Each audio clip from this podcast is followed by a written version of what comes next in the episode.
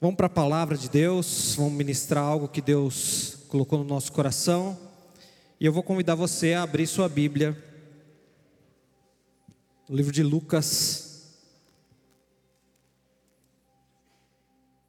Nós vamos fazer uma leitura um pouco extensa, mas que é importante para aquilo que a gente vai ministrar e aprender nessa manhã. Lucas capítulo 5. Lucas 5, nós vamos ler a partir do verso 1.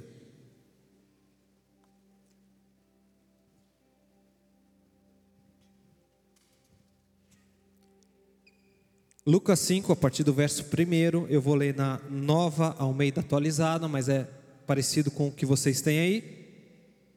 E o título dessa passagem chama A Pesca Maravilhosa os primeiros discípulos. Isso é importante para que você entenda o contexto que a gente vai falar aqui. Lucas 5 e 1 diz assim: Aconteceu que Jesus estava junto ao lago de Genezaré, e a multidão o apertava para ouvir a palavra de Deus. Então ele viu dois barcos junto à praia do lago. Os pescadores tinham desembarcado e estavam levando as redes. Entrando num dos barcos, que era o de Simão, Jesus pediu-lhe que o afastasse um pouco da praia e, assentando-se do barco, ensinava as multidões. Quando acabou de falar, Jesus disse a Simão: Leve o barco para o lugar mais fundo do lago, então lancem as redes de vocês para pescar. Em resposta, Simão disse: Mestre, Havendo trabalhado toda a noite, nada apanhamos, mas sob esta sua palavra lançarei as redes. Verso 6. Fazendo isso, apanharam grande quantidade de peixes, e as redes deles começaram a se romper. Então fizeram sinais aos companheiros do outro barco para que fossem ajudá-los. E foram e encheram ambos os barcos, a ponto de quase afundarem. Vendo isso, Simão Pedro prostrou-se aos pés de Jesus, dizendo: Senhor, afaste-se de mim, porque sou pecador. Pois à vista, pois à vista da pesca que fizeram, a admiração se apoderou dele e de todos os seus companheiros, bem como de Tiago e João, filhos de Zebedeu, que eram seus sócios. Então Jesus disse a Simão: não tenha medo. De agora em diante, você será pescador de gente. E arrastando eles os barcos para a praia, deixaram tudo e o seguiram. Agora você vai pular lá para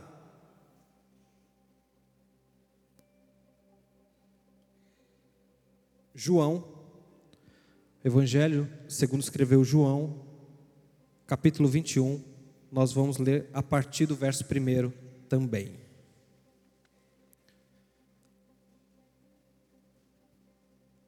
João 21, a partir do verso 1, diz assim: Depois disso, Jesus se manifestou outra vez aos discípulos junto ao mar de Tiberíades. Foi assim que ele se manifestou. Estavam juntos Simão Pedro, Tomé, chamado Dídimo, Natanael, que era de Caná da Galileia, os filhos de Zebedeu e mais dois discípulos de Jesus. Verso 3 diz assim: Simão Pedro disse aos outros: Vou pescar.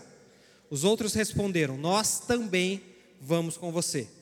Foram e entraram no barco, mas naquela noite não pegaram nada. Ao romper, ao romper do dia, Jesus estava na praia, mas os discípulos não reconheceram que era ele. Jesus lhes perguntou: Filhos, Será que vocês têm aí alguma coisa para comer? Eles responderam: Não. Então Jesus disse: Joguem a rede à direita do barco e vocês acharão. Assim fizeram e já não podiam puxar a rede, tão grande era a quantidade de peixes. E o discípulo a quem Jesus amava disse a Pedro: É o Senhor. Simão Pedro, ouvindo que era o Senhor, cingiu-se com a sua túnica, porque tinha tirado a roupa, e lançou-se ao mar os outros discípulos vieram no barquinho, puxando a rede com os peixes, porque estavam somente a uns 90 metros da margem. Ao saltarem em terra, viram ali umas brasas com peixe por cima e também havia pão. Jesus lhes disse: Tragam algum dos peixes que vocês acabaram de pegar. Simão Pedro entrou no barco e arrastou a rede para a terra. A rede estava cheia com 153 grandes peixes. E mesmo sendo tantos peixes, a rede não rompeu. Jesus disse a eles: Venham comer. Nenhum dos discípulos ousava perguntar: Quem é você? Porque sabiam que era o Senhor. Jesus veio, pegou o pão e deu a eles. Depois fez a mesma coisa com o peixe. E esta já era a terceira vez que Jesus se manifestava aos seus discípulos depois de ressuscitado dentre os mortos. Verso 15: Depois de terem comido, Jesus perguntou a Simão Pedro: Simão, filho de João, você me ama mais do que esses outros me amam? Ele respondeu: Sim, Senhor, sabe que eu o amo. Jesus lhe disse: Apacenta os meus cordeiros. Verso 16: Jesus perguntou pela segunda vez: Simão, filho de João, você me ama? E ele respondeu: Sim, o Senhor sabe que eu amo. Jesus lhe disse: Pastorei as minhas ovelhas. Pela terceira vez, Jesus lhe perguntou: Simão, filho de João, você me ama? Pedro ficou triste por Jesus ter perguntado pela terceira vez: Você me ama? E respondeu: o Senhor sabe de todas as coisas, sabe que eu o amo. Jesus lhe disse: Apacenta as minhas ovelhas. Vamos orar, vamos falar com Deus. Senhor Pai, obrigado por tudo que já ouvimos essa manhã, que fomos alimentados. Agora eu te peço mais uma vez, fala conosco, Pai. Começa ministrando em mim, para que eu possa ministrar e fluir e também transbordar nessa palavra que o Senhor nos deu e quer nos ensinar grandes coisas, Pai. Pai, que os nossos corações ouvidos estejam abertos, para que nós possamos ouvir, entender e praticar a tua palavra, Pai. Continua conosco. Nós precisamos de ti, necessitamos de ti, Pai. Nós te agradecemos em nome de Jesus. Você diz amém. Eu quero, antes de ministrar, agradecer a minha esposa, Cibele Goulart. Gente, vocês não imaginam como eu queria falar isso poder ministrar e falar: Eu quero agradecer aqui a minha esposa. E hoje eu estou conseguindo fazer isso pela primeira vez. Deus é bom demais. Gente, eu quero falar sobre Pedro, porque a gente entende muito da vida de Jesus, entendendo sobre aqueles que rodeavam e caminhavam com Jesus Cristo. Pedro era um cara problemático. E a gente leu duas passagens. A primeira passagem que a gente leu é o primeiro contato de Pedro com Cristo. E a segunda passagem que a gente leu ali em João é o último contato de Pedro com Cristo. Então ali a gente tem o começo e o final desse relacionamento terreno de Jesus Cristo com Pedro. E Pedro, como um cara problemático, ele é o cara que durante a vida ele deu um pouco de trabalho para Jesus Cristo. Ele chegou a repreender o mestre, dizendo: Não, você não vai para a cruz, tem dó de você, não, não precisa morrer. E Jesus repreende Pedro por causa disso. Pedro é o cara que é, fez algo que todo mundo aqui gostaria de fazer: andar sobre as águas. Eu não sei se você já tentou, mas eu já tentei. Eu já vi uma piscina assim e falei: será que dá para passar assim correndo até o outro lado? Mas não dá. E Pedro foi o cara que vivenciou isso. Mas ele era inseguro, temeu e começou a afundar. Pedro é o cara que, quando Jesus está para ser preso, ele arranca uma espada e corta a orelha de um soldado, Malcolm, e Jesus tem que repreender Pedro é, Pedro é o discípulo que diz: Senhor, pode todo mundo fugir, pode todo mundo abandonar você, mas eu não vou abandonar, vou estar com você até o fim. Se precisar, eu morro por você. Mas quando Jesus é preso, ele foge, e além de fugir, ele cumpre aquilo que Jesus Cristo tinha dito que ele ia fazer, ele disse que não ia fazer, e ele nega o Senhor por três vezes, antes que amanheça, antes que o galo cante. Pedro é, tinha essas características, mas Pedro também tem outras características. Ele era o mais velho do grupo de discípulos, e por ser um dos mais velhos, ou o mais velho, ele já era casado, ele se tornou um líder entre os discípulos de Jesus. É, ele é, foi um dos primeiros que Jesus chamou. Ele é a pessoa que Jesus depois coloca como sendo a pessoa que vai dar continuidade no ministério terreno, é, estabelecendo a continuidade da igreja. Então Pedro tinha características muito importantes no ministério de Jesus, mas sendo um cara problemático. Pedro era um cara problemático. Pensa que se Pedro tivesse, é, talvez ao nosso redor, a gente não teria a paciência que Jesus teve com ele. Talvez a gente seria aquela pessoa que falava: Pedro, cara, não dá, não dá para caminhar com você. Pedro, faz o seguinte: procura outra família, procura outro lugar para você congregar porque aqui você está me dando muito trabalho. A minha paciência já esgotou com você. Eu já andei a, a, a segunda milha, a terceira milha, a quarta milha com você e não está dando mais. Mas Jesus caminha com ele até o fim, mesmo ele sendo esse cara problemático. E um dos questionamentos que eu sempre fiz foi em relação a Judas. Eu sempre me questionei por que Jesus andou com Judas.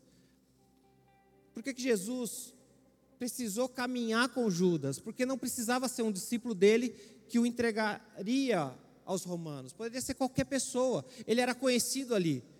As pessoas sabiam quem era Jesus, as pessoas viam os milagres. Qualquer um poderia entregar Jesus para os sacerdotes, para os romanos, para que ele fosse sacrificado. Por que, que tinha que ser um discípulo? Por que, que Jesus tinha que caminhar com Judas? E eu aprendo que Jesus caminha com Judas e Jesus caminha com Pedro para nos ensinar algo. Jesus sabia o que, que ia acontecer com Pedro e Jesus sabia o que ia acontecer com Judas. Jesus sabia, como é, filho de Deus, qual era o destino de cada um deles. Mas Jesus nos ensina caminhando com os dois que nós não devemos desistir de ninguém. Porque nós não sabemos qual é o fim das pessoas, mas ele sabe. É por isso que ele caminha com os dois, ele está nos ensinando o seguinte: ó, se eu desistisse dos dois, porque os dois são problemáticos, se eu desistisse dos dois, eu desistiria de Judas, e talvez ele me entregaria de qualquer jeito mas eu também desistiria de Pedro. E eu tinha é, uma obra para fazer através da vida dele.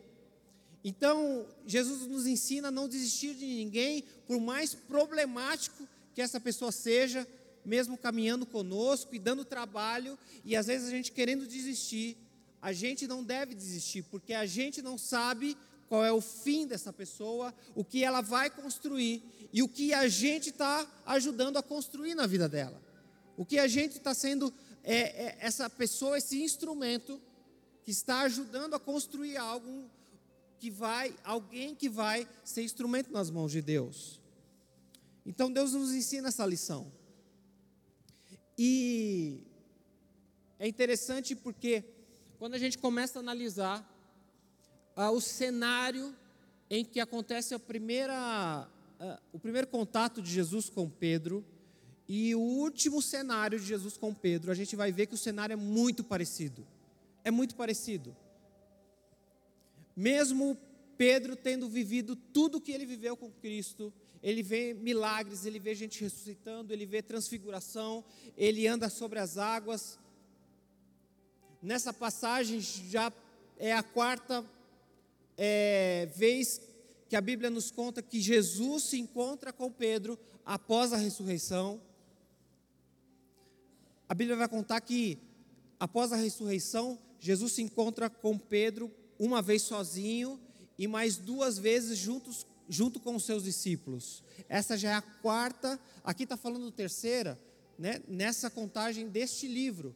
Mas Atos e 1 Coríntios vai contar que Jesus se encontrou com Pedro pelo menos uma vez. Lá na história do caminho de Emaús, os dois é, discípulos de Jesus, quando voltam, né, daquele, daquele, aquela caminhada com o Mestre, onde eles não reconhecem que é Jesus ressuscitado, e eles chegam na, hospedaria, e Jesus começa a repartir o pão para eles comerem, e aí, nesse ato de repartir o pão, eles reconhecem o Mestre, e aí eles voltam para Jerusalém. Quando eles chegam, eles dizem assim: Ó, o Mestre está vivo, ele já se encontrou com Pedro. Então, essa é a primeira primeiro encontro com Pedro, e depois mais dois encontros de Jesus com Pedro e seus discípulos. Já é o quarto encontro de Pedro com Jesus Cristo ressuscitado. E o que Pedro faz? Pedro olha para os outros e fala: Cara, quer saber? Eu vou pescar. Eu vou voltar para a minha antiga profissão, eu vou voltar a fazer aquilo que eu fazia antes de caminhar com Jesus Cristo. E o cenário é muito parecido.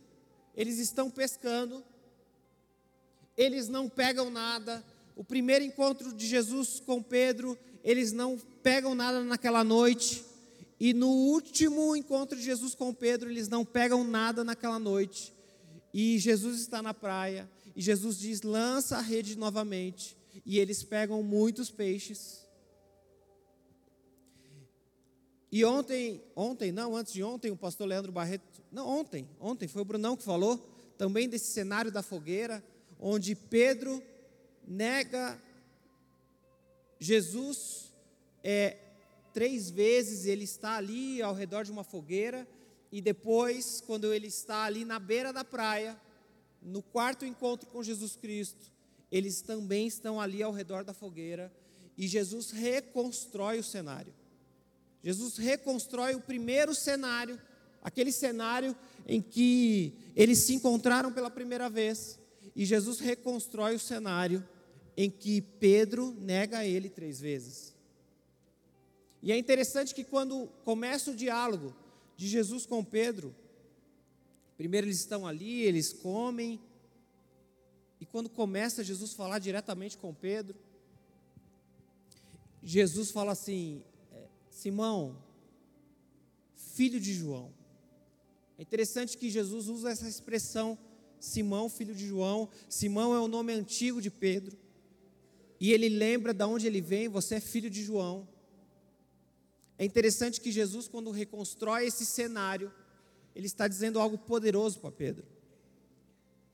Ele chama ele pelo antigo nome, ele reconstrói o cenário do primeiro encontro para dizer para Pedro assim: Ó, eu quero te lembrar da onde que eu te tirei. Você é Pedro, filho de João.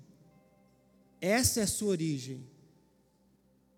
E você se lembra o primeiro encontro nosso? Você não pegou nada à noite, você não conseguiu pescar nada, mas eu realizei um milagre, vocês lançaram a rede novamente e vocês pegaram muitos peixes a ponto das redes começarem a, a estragar. Hoje o cenário é igual.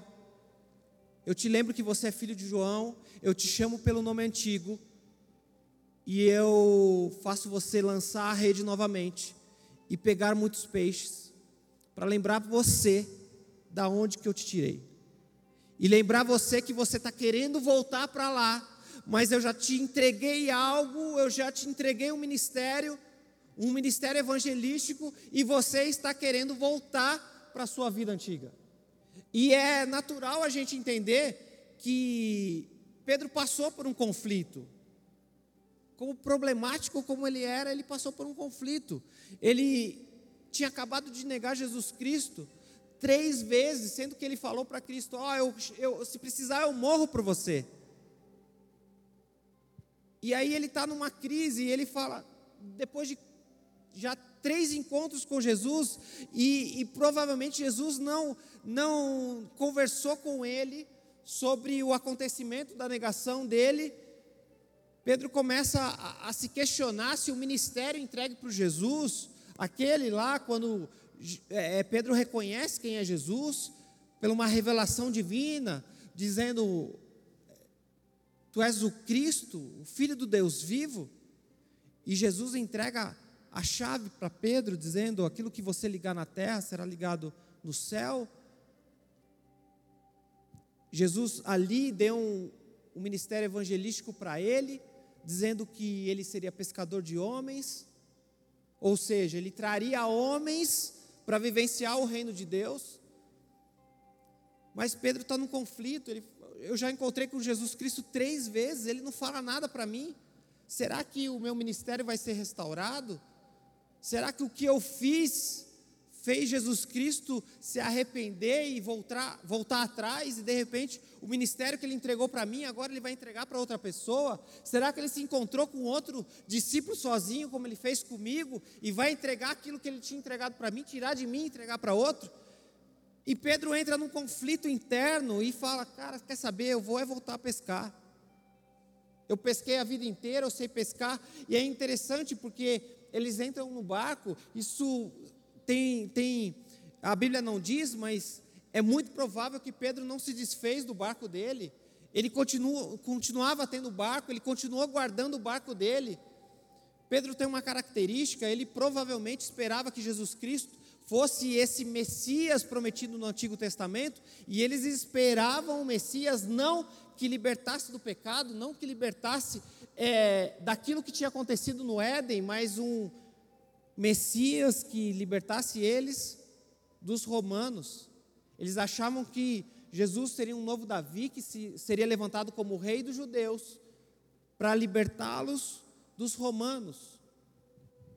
Você nunca se questionou por que, que mesmo depois de três anos andando com Cristo, ali no Getsemane, ele ainda andava com uma espada?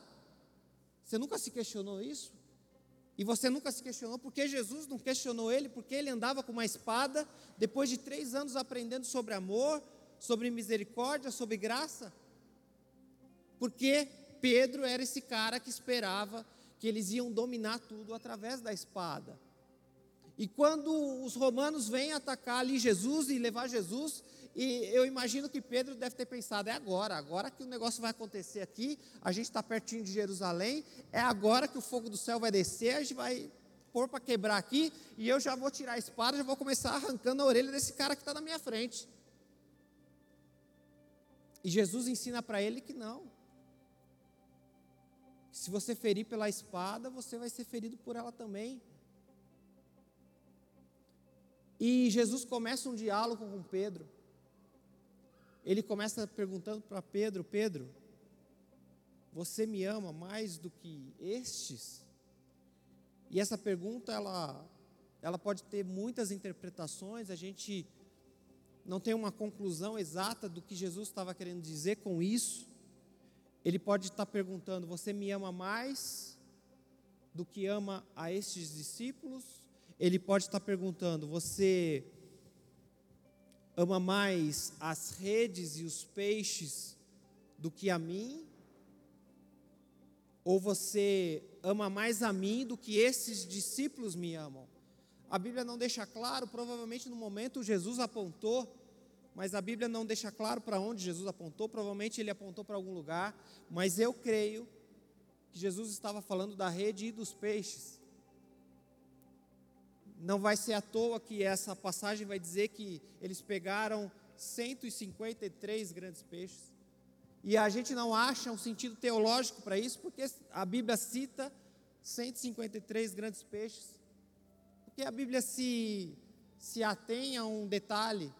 Sim, logicamente que eles, antes de levar para a venda, fiz, os, pescadores faziam a, a contagem dos peixes para poder fazer a venda depois mas por que, que a Bíblia entra nesse grau de detalhe? É porque provavelmente a Bíblia está querendo dizer que a quantidade era significativa, era muito peixe.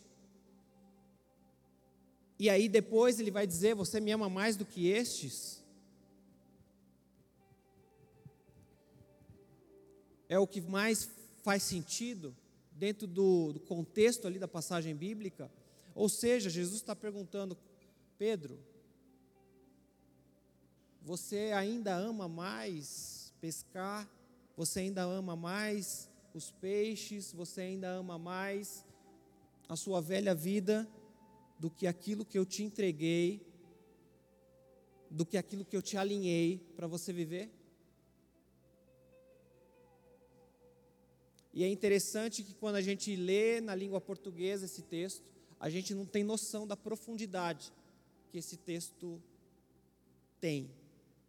Quando a gente vê as respostas de Pedro e as perguntas de Jesus na língua portuguesa, a gente lê: Pedro, tu me amas? E a gente lê na resposta: Senhor, eu te amo. Mas para a palavra amor, em grego você tem quatro tipos de amor. O que a gente chama de amor aqui para tudo, no grego, você tem quatro tipos de amor.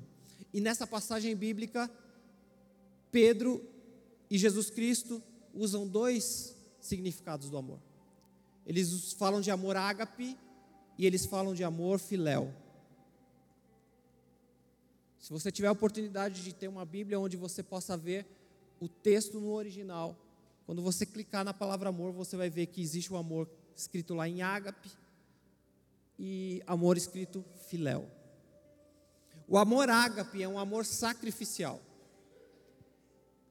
Eu ouvi muitas vezes dentro da igreja pessoas dizendo e ministros dizendo que o amor ágape é o amor de Deus, que é um amor impossível de a gente viver.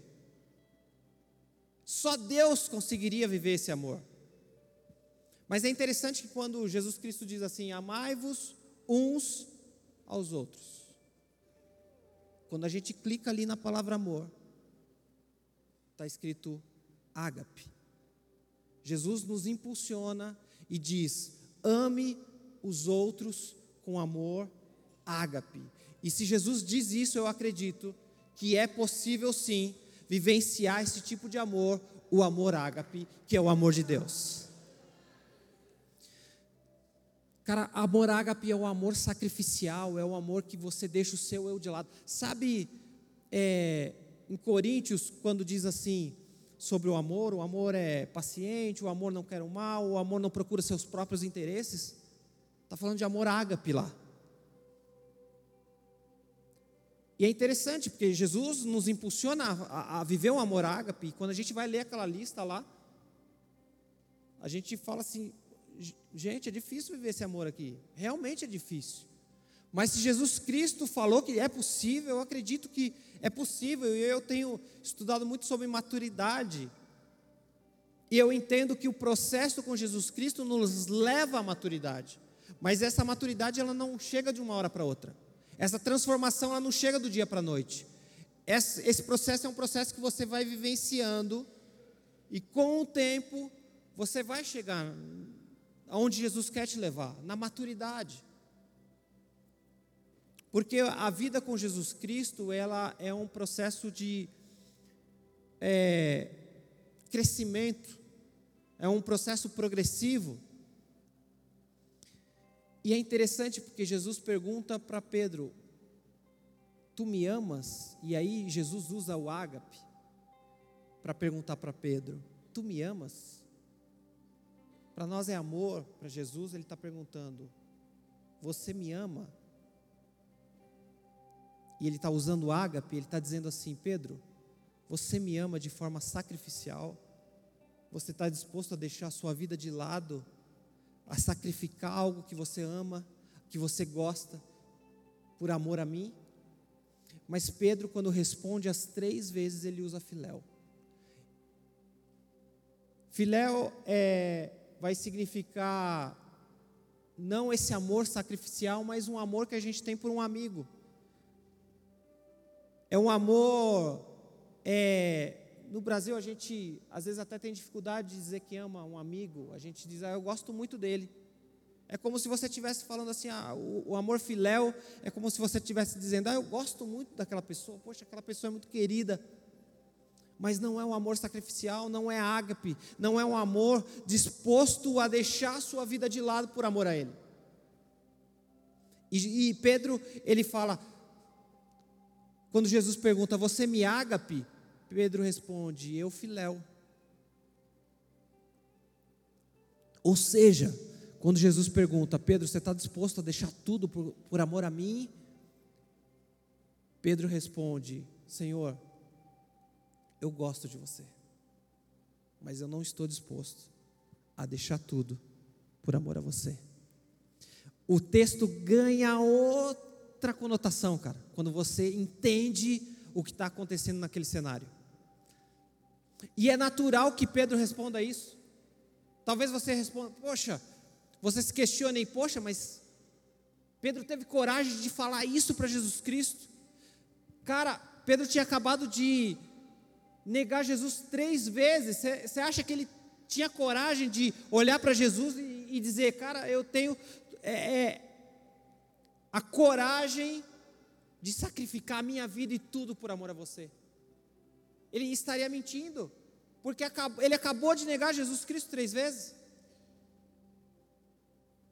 E Jesus sabia disso.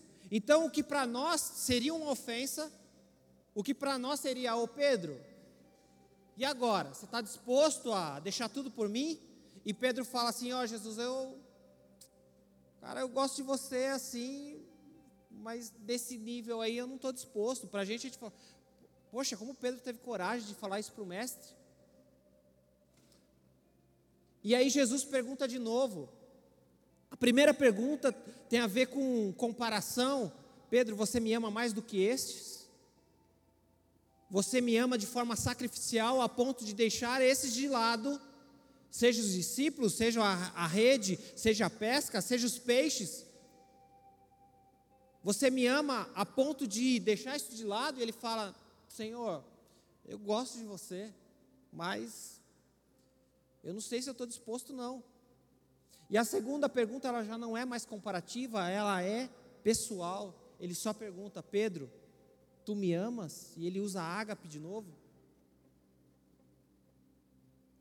E aí Pedro responde: Senhor, eu gosto de você, mas eu não tenho coragem de dizer que o meu amor é sacrificial, sendo que eu sei quem eu sou, sendo que eu sei que eu acabei de negar o Senhor três vezes, sendo que eu sei que eu acabei de voltar para a pesca, sendo que o Senhor me deu um ministério. E aí Jesus pergunta pela terceira vez. E quando Jesus pergunta pela terceira vez, Jesus Cristo já não usa mais o ágape. Jesus também usa o filéu. E aí Jesus pergunta assim: Pedro, então você gosta? Então é isso mesmo? Então é isso que eu estou entendendo? Você só gosta de mim? E a palavra vai dizer que Pedro se entristeceu porque Jesus perguntou pela terceira vez. E ele não se entristeceu porque Jesus insistiu e perguntou três vezes. Pedro se entristeceu porque Jesus mudou a pergunta que ele fez. Jesus estava dizendo assim: então é isso mesmo, Pedro? Você só gosta de mim? O texto é bem claro. Então Pedro se entristece porque Jesus perguntou pela terceira vez. Abre aspas. Pedro tu me filéu, fecha aspas. Ou seja, o que entristece Pedro não é Jesus perguntar pela terceira vez, mas Jesus falar assim: então é isso, Pedro. Depois que tudo, de tudo que você viveu comigo, então é só isso que você tem para me dar? Mas sabe o que Jesus Cristo responde para Pedro? Jesus Cristo não repreende Pedro. Jesus Cristo não tira o ministério de Pedro, Jesus Cristo restaura o ministério de Pedro quando ele diz assim: Sabe de uma coisa, Pedro? Apacenta as minhas ovelhas. Jesus restaura o ministério de Pedro, mesmo Pedro olhando para Jesus e dizendo: Senhor, não dá para sacrificar tudo. E o Senhor, é interessante que na resposta de Pedro, a terceira resposta, ele fala: Senhor, triste, triste, entristecido, a Bíblia diz isso. Ele fala: Senhor, tu conhece todas as coisas, tu sabes que eu te amo. E aí ele fala: Filéu, tu, sabe que eu, tu sabes que eu só gosto de você.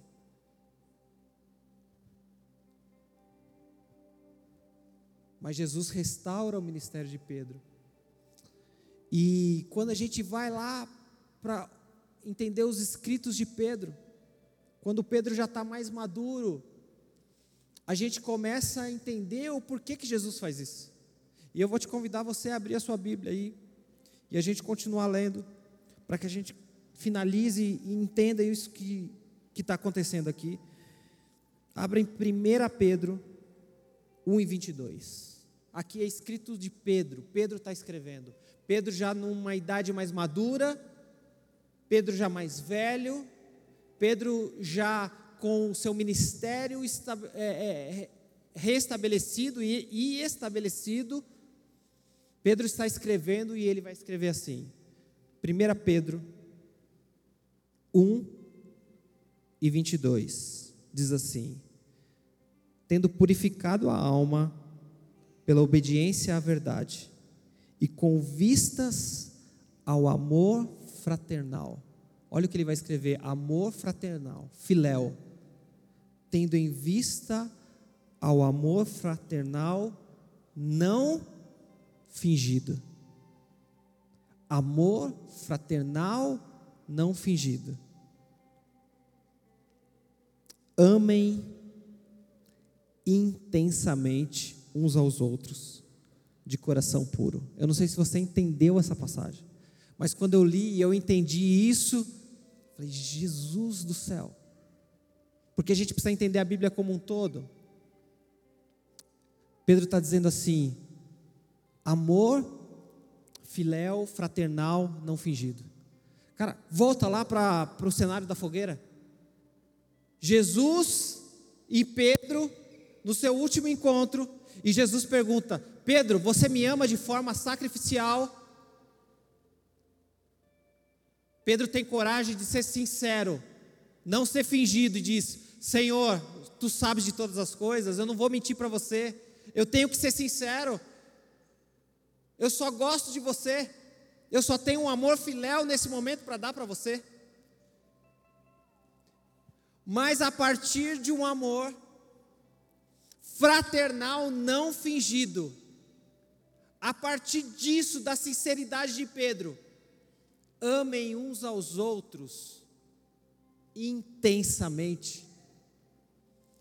Eu não sei se você entendeu, mas a partir da sinceridade de Pedro com Jesus Cristo, Jesus Cristo estabeleceu em Pedro um amor pelos outros, um amor ágape pelos outros, a partir da sinceridade, a partir de que Pedro foi sincero com Jesus Cristo. E Pedro, quando vai escrever as suas cartas, 1 e 2 Pedro, ele usa nove vezes a palavra ágape para amor. Todas as vezes que você lê amor, em 1 e 2 Pedro, é ágape, não é filéu. Toda vez que a Bíblia vai falar de amor filéu, em 1 e 2 Pedro, está escrito amor fraternal. Toda vez que está escrito só amor, é ágape. E eu não sei se você entendeu, mas eu quero te explicar isso melhor. Jesus Cristo está ali na beira da fogueira, na beira da praia, acabou de fazer um milagre. Pedro tinha acabado de voltar a pescar. Pedro tinha acabado de falar para Jesus: Ó, oh, eu não te amo, eu só gosto de você. E Jesus restabelece o ministério de Pedro, sabe por quê? Porque Jesus não enxerga você como você está agora. Jesus enxerga você para onde Ele quer te levar. Jesus não estava vendo Pedro que só gostava dele, ele estava já enxergando Pedro que ia amar os outros de forma sacrificial, que ia entregar a sua vida por amor aos outros. Jesus estava vendo o final da história, não o começo. E é interessante quando a gente vai para 2 Pedro, já é uma carta posterior, e eu quero te convidar a abrir 2 Pedro. Pedro vai continuar escrevendo. 2 Pedro 1 e 4. 1 e 5. 1 Pedro 1 e, 2, perdão, 2 Pedro 1 e 5. Olha o que Pedro vai falar.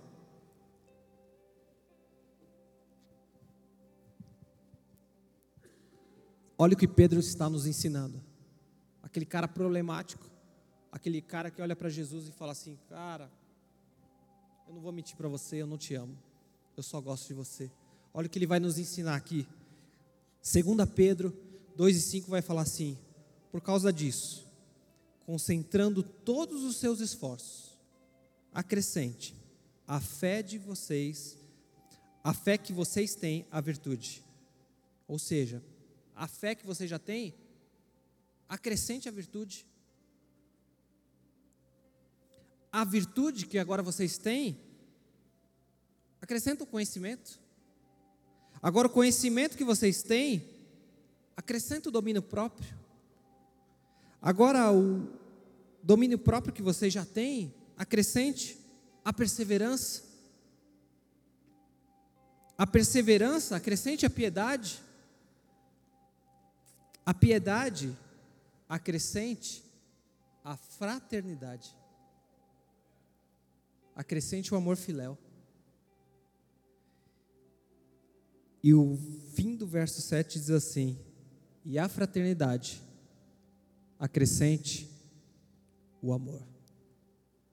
Acrescente o ágape. Pedro está dizendo o seguinte para a gente: você pode não amar a Deus de forma sacrificial, a ponto de deixar algo por Ele. Mas eu sei que você vai chegar lá, isso é um processo que você vai caminhar para chegar lá. Acrescente, acrescente, vai, vai, vai transformando, vai aumentando, vai melhorando, vai, vai nesse processo. Jesus e Pedro estão nos ensinando algo. Primeiro, você deve ser sincero com Jesus. Você deve ser sincero com Jesus. Jesus vai contar uma parábola do fariseu e do publicano. E aí ele vai contar que os dois chegam lá no templo. O fariseu chega lá no templo e diz assim: Ah, eu não sou como esse publicano aí. Graças a Deus eu não sou como ele. Pecador. Ó, eu eu entrego o dízimo até da hortelã. Eu oro, eu jejuo, eu faço boas obras. Mas Jesus vai dizer que o melhor era o publicano. Porque o publicano, quando entra no templo, ele não tem coragem nem de olhar para cima.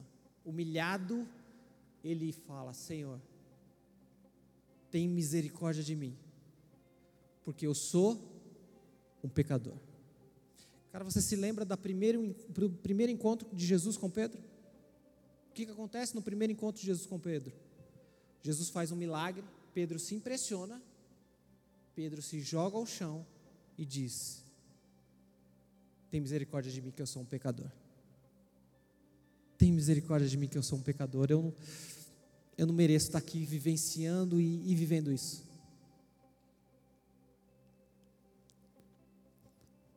Então, primeiro, Jesus quer nossa sinceridade.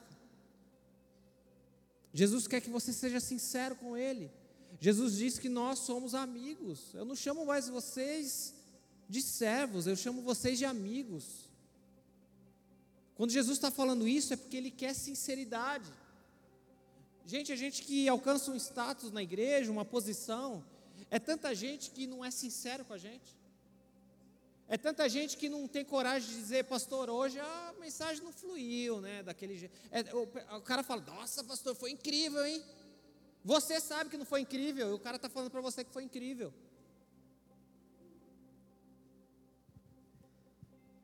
Mas Jesus nos convida a ser sincero, como um amigo tem que ser com o outro.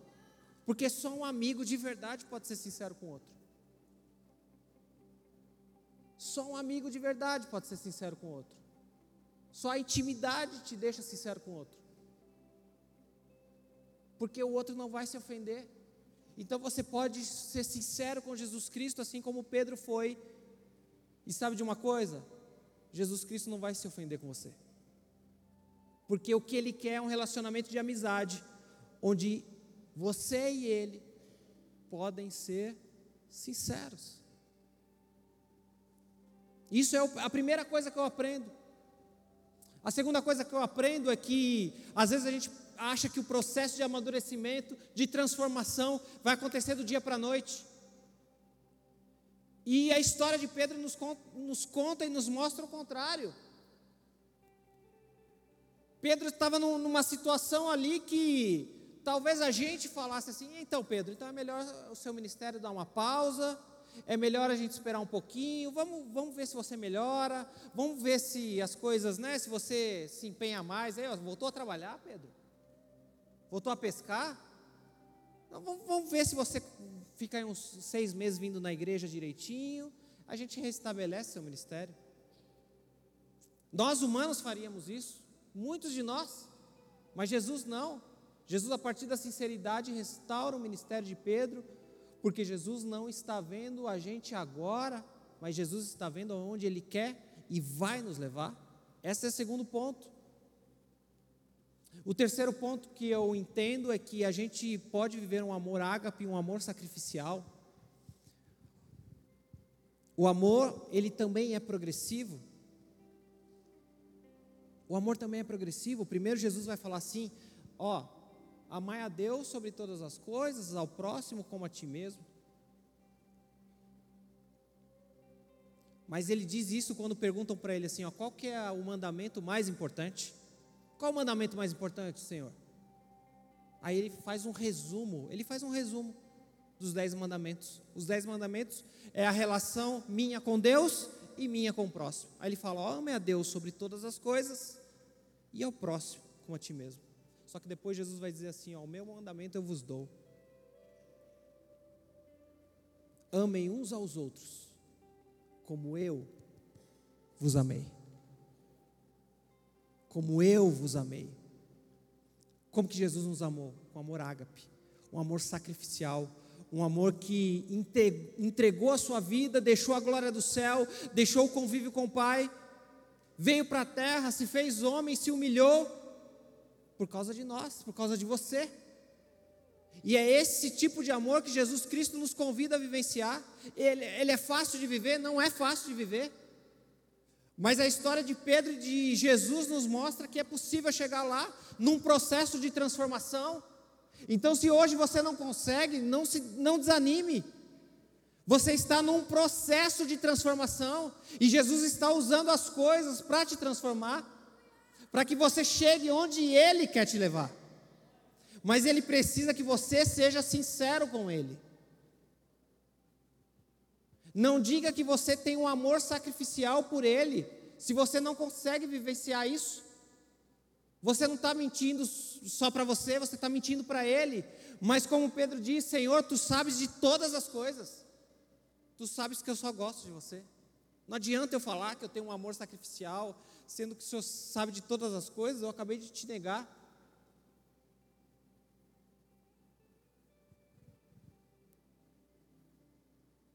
Então, cara, não cante uma música como se ela fosse verdade na sua vida, mas cante uma música dizendo assim: Eu quero chegar nesse objetivo, é isso que eu quero viver, Senhor, me leva para lá. Cara, não fale que você vive de forma sacrificial com Deus, e quando o seu líder pede uma coisa para você, você faz cara feia e você reclama.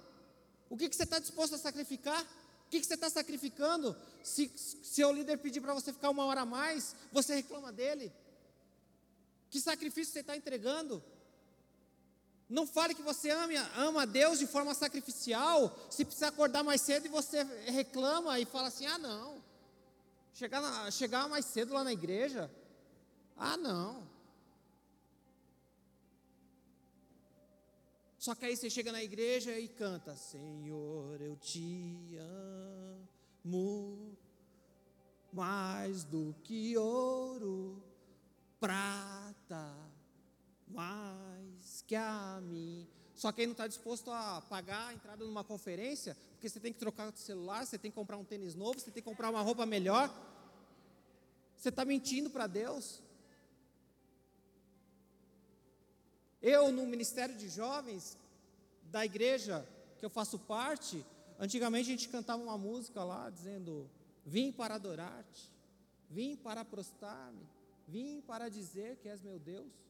Aí eu perguntava para os jovens: Mas você veio para isso mesmo? Você tem certeza que você veio para isso? Você tem certeza que você está sentado nesse banco por causa de Deus? Ou você está aqui por causa do morada? Ou você está aqui por causa da Fabiola? Ou você está aqui por causa do Davi Lago, do Central 3? Então não diga para Deus que você é o que você não é, seja sincero com Ele, cara. Porque Ele só vai restaurar a sua vida e o seu ministério a partir da sua sinceridade. Sabe quando que ele viu isso em Pedro? No primeiro encontro. No primeiro encontro, Pedro se ajoelha no chão e fala: Senhor, eu sou um pecador. É isso que acontece com Davi. A gente questiona Davi e fala: por que, que Jesus, por que, que Deus escolheu Davi? Davi adúltero, Davi matador, Davi, Davi problemático. Aí a Bíblia vai dizer que Davi tinha um coração segundo o coração de Deus. Acho que Deus também é estranho. Porque, como assim? A gente aprendeu na igreja que tem que fazer tudo certinho para morar no céu.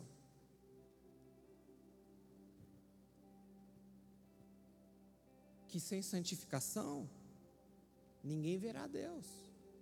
Um versículo que é totalmente desconexo da realidade.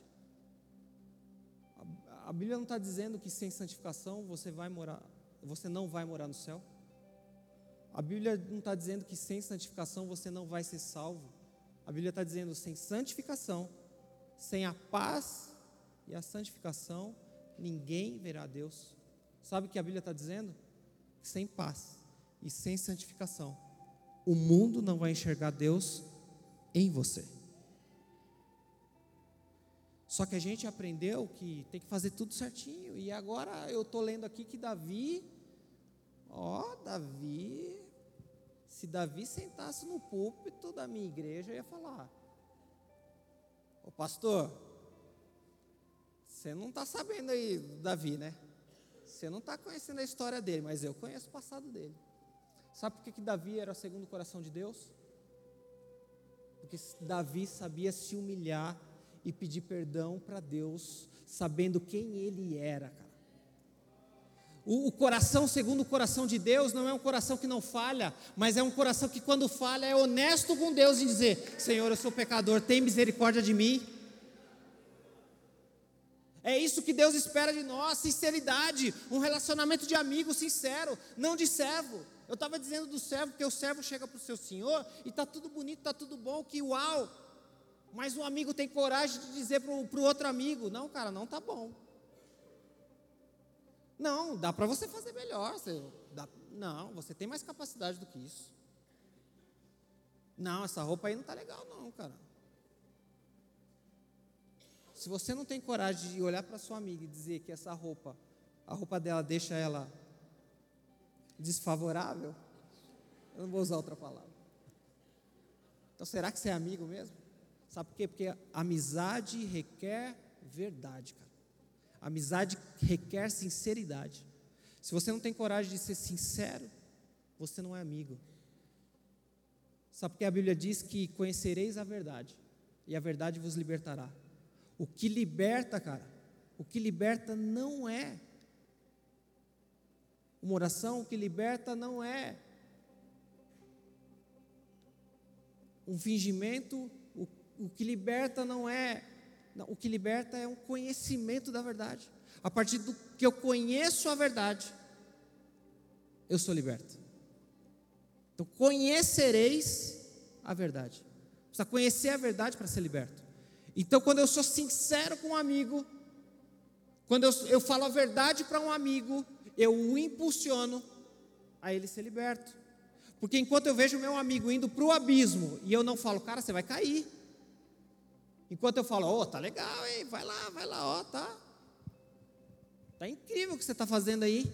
Enquanto eu não falar a verdade para ele, mesmo que essa verdade venha ofender o coração dele, é a partir disso que ele vai ter, esse conhecimento vai trazer transformação para a mente dele. Por isso que a palavra de Deus, a palavra ministrada, ela precisa gerar conflito dentro de nós.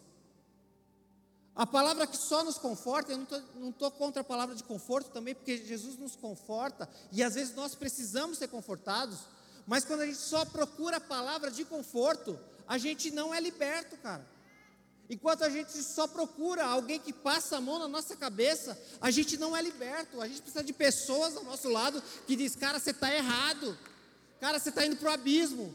Cara, você você vai se ferrar se você fizer isso, cara." A gente precisa estar rodeado de pessoas que pensam diferente de nós. Porque é o conhecimento da verdade que nos liberta. E o conhecimento da verdade vem a partir da sinceridade. Eu te convido a ficar em pé.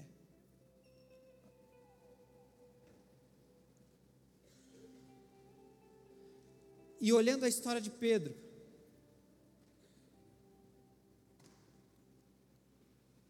eu quero que você esqueça que você tem um nome que você tem agora. Esquece que você se chama Juan, Mateus, Marcos, Vinícius, Ana.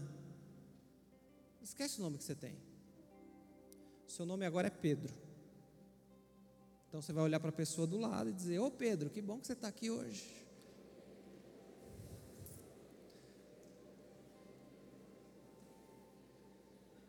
Sabe por quê? Porque não se engane, cara. Todos nós somos Pedro. Não se engane, cara. Todos nós somos Pedro. Só que Jesus está aqui e ele te faz uma pergunta. Ele olha para você hoje e diz: Pedro, tu me amas? Você não precisa responder para mim, você vai responder para Jesus. Jesus está aqui perguntando: Pedro, você me ama a ponto e de forma disponível a deixar aquilo que você mais gosta por amor a mim? E eu não estou te perguntando isso para você se entristecer. É, realmente eu sou um pecador, eu não vale nada mesmo, não tem jeito, a vida é. Eu vou sair da igreja porque não adianta, eu não consigo mesmo. Jesus não perguntou isso para Pedro para que ele abandonasse o ministério. Jesus perguntou isso a Pedro para restaurar o ministério de Pedro. Só que Pedro precisou ser sincero com Jesus Cristo.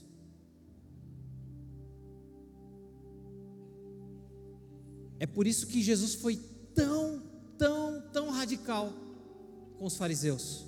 Sabe por quê? Porque eles não eram aquilo que eles diziam viver. Sabe por quê? Porque eles não viviam a sinceridade. Cara, entenda uma coisa: por mais falho que eu e você seja, Jesus quer que você seja sincero com Ele. Porque se você continuar tentando enganar Jesus, que conhece o seu coração, e Ele sabe todas as coisas, sabe, Ele vai olhar para você como Ele olha para os fariseus e dizer assim: mais um hipócrita, mais um cara tentando enganar a mim, a ele mesmo e aos outros. Eu sempre digo que eu quero ser igual ao apóstolo Paulo, que disse assim: sede meus imitadores como eu sou de Cristo. Isso quer dizer que Paulo era um cara que não errava. Não, pelo contrário, Paulo vai escrever que ele é um dos piores pecadores que tem. Sabe o que Paulo está nos ensinando? Paulo está nos ensinando o seguinte: até no meu erro, até no meu erro, eu tenho que ter a misericórdia, a graça e o amor de Jesus Cristo na minha vida. Eu tenho que demonstrar até quando eu erro que Jesus Cristo está morando em mim.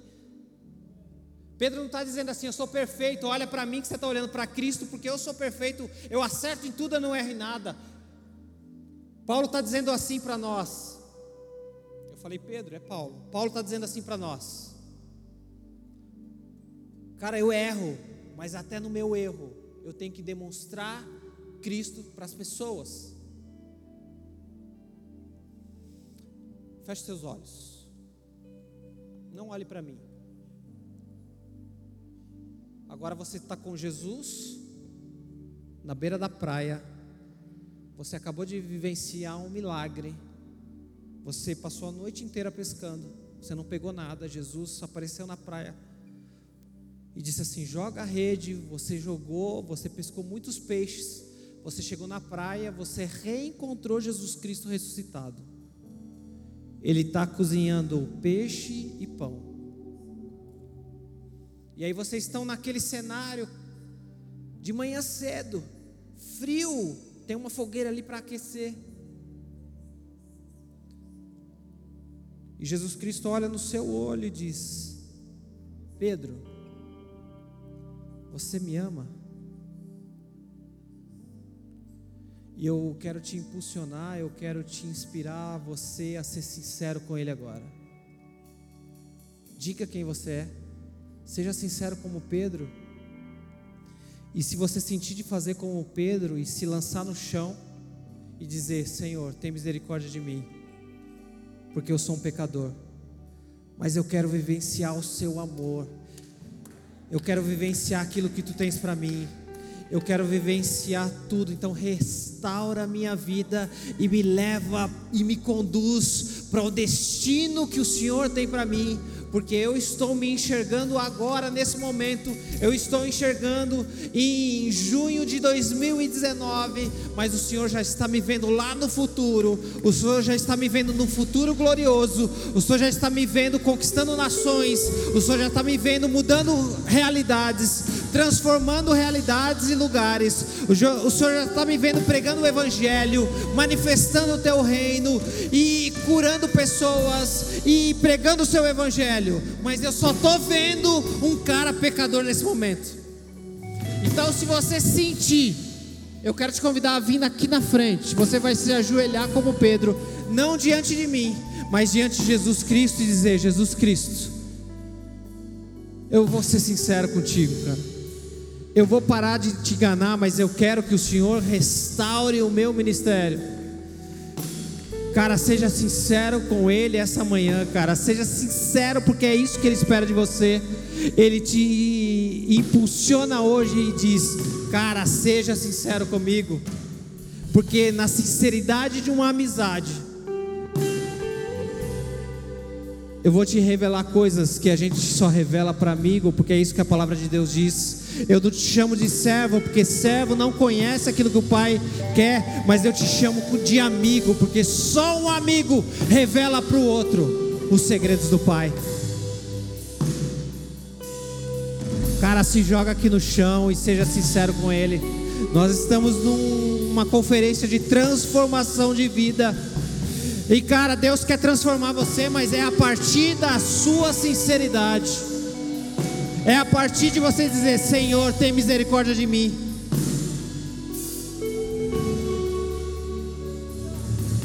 Se você sentir, venha. E eu não vou alongar. Porque esse não é um convite para não crente, isso é convite para você que frequenta a igreja, que sabe de tudo, já conhece tudo, já frequenta, mas sabe quem você é, cara.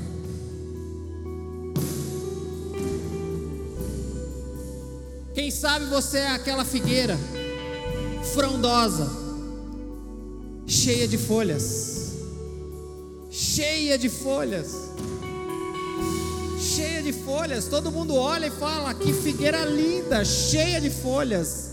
Mas quando Jesus chega perto, ele fala: não tem nenhum fruto. Não tem nenhum fruto aqui.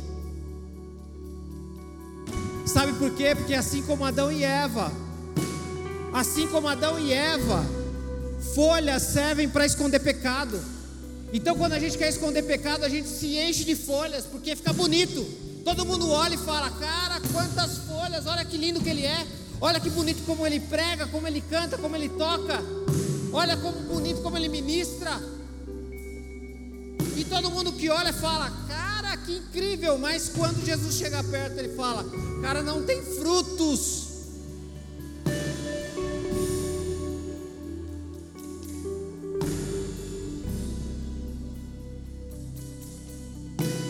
Jesus Cristo quer te enxertar nele para que você dê muitos e muitos e muitos frutos e esses frutos permaneçam para sempre.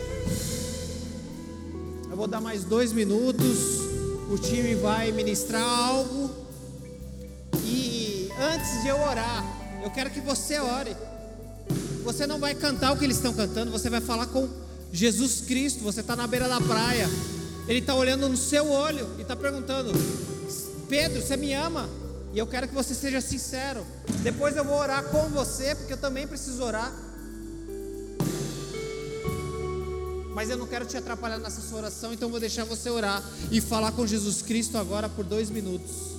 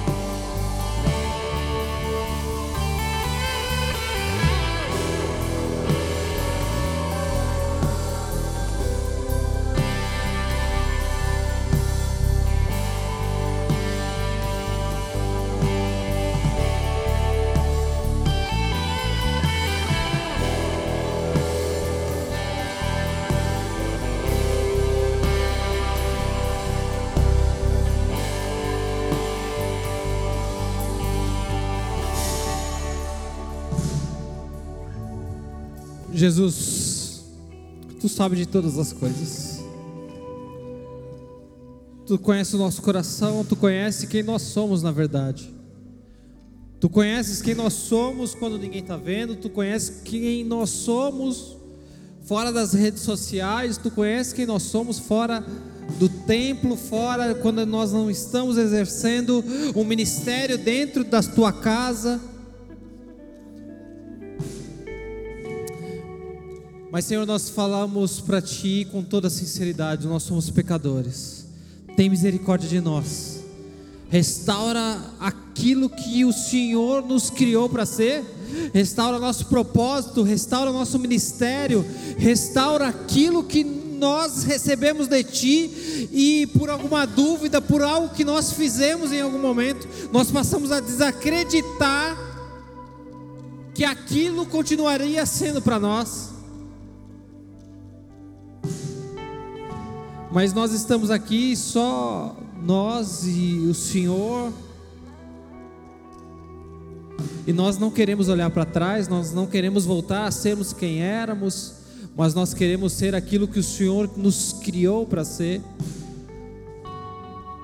Senhor, amplia a nossa visão não faça a gente enxergar quem nós somos agora, mas aquilo que o Senhor nos criou para ser, para que nós possamos é, nos movimentar, andar e, e caminhar para esse ponto de chegada que o Senhor tem para nós. Abre os nossos olhos espirituais, amplia o nosso horizonte, coloca sonhos em nosso coração, coloca projetos, coloca é, coisas que nós possamos nos mover por isso, Pai. Pai, grite no ouvido de cada um agora, na mente de cada um, grite no coração de cada um, dizendo: Pedro, apacenta as minhas ovelhas, ou seja, volte a fazer aquilo que é para você fazer, e a partir da sinceridade que você está tendo comigo, eu restauro agora o seu ministério.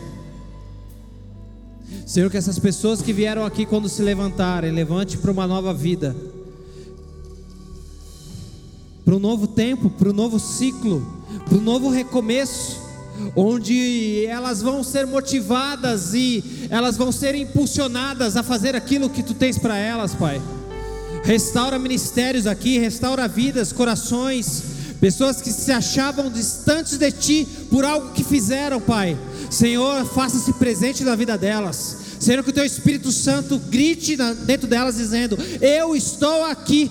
Eu não deixei de morar dentro de você. Eu não deixei de ser seu consolador, seu amigo.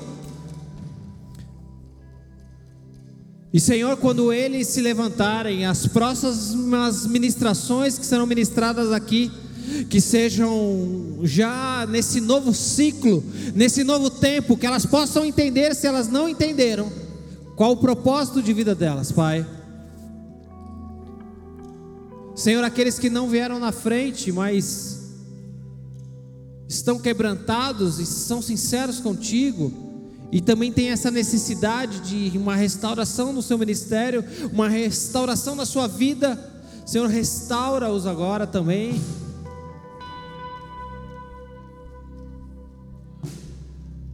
Senhor, cuida de nós, nós precisamos de Ti, Pai, nos fortalece em tudo, e que nós não venhamos a desacreditar, mas como Pedro, que nós sejamos encorajados e empoderados a sair e cumprir agora, a partir é, de, do entendimento que temos o Espírito Santo em nós, a fazermos e a cumprirmos, e como Pedro que de uma pessoa medrosa se tornou uma pessoa que, na sua primeira ministração, três, pessoas, três mil pessoas se renderam aos teus pés. Que essas pessoas que estão aqui agora sejam empoderadas e impulsionadas a viverem, a terem coragem, Senhor. Coloca é, a coragem que só tu tens e só tu podes dar na vida delas, para que elas cumpram o teu ministério e para que elas cumpram o teu propósito, Pai. Eu te agradeço por tudo, Pai. Continua com cada um de nós, continua conosco na continuação desse dia, nesse intervalo, Pai. Que nós possamos voltar daqui a pouco, Pai, depois de nos alimentarmos, para nos alimentarmos mais na tua mesa espiritual e possamos ainda, se alguém ainda precisa de algo, se alguém ainda precisa ouvir algo para ser impactado, Senhor entrega e coloca na mesa para que nós possamos nos alimentar, Pai. Obrigado pela vida do pastor Juan que esteve nessa manhã aqui ministrando. Obrigado pela vida do nosso time RDR de adoração. Senhor, continua abençoando, continua prosperando, continua dando misericórdia, graça e derramando seu amor sobre a vida deles, que o a adoração deles venha transformar e impactar a vida de pessoas por onde eles passarem. Nós precisamos de ti, Pai. Nós te amamos e te agradecemos. Em nome de Jesus. Eu vou convidar alguém que está aí em pé a vir aqui na frente e abraçar alguém. Pode ser alguém que você não conhece. Abrace alguém que está aqui na frente. Nós estamos em família. Levante essa pessoa e diga: O Senhor está restaurando quem você nasceu para ser nesse momento.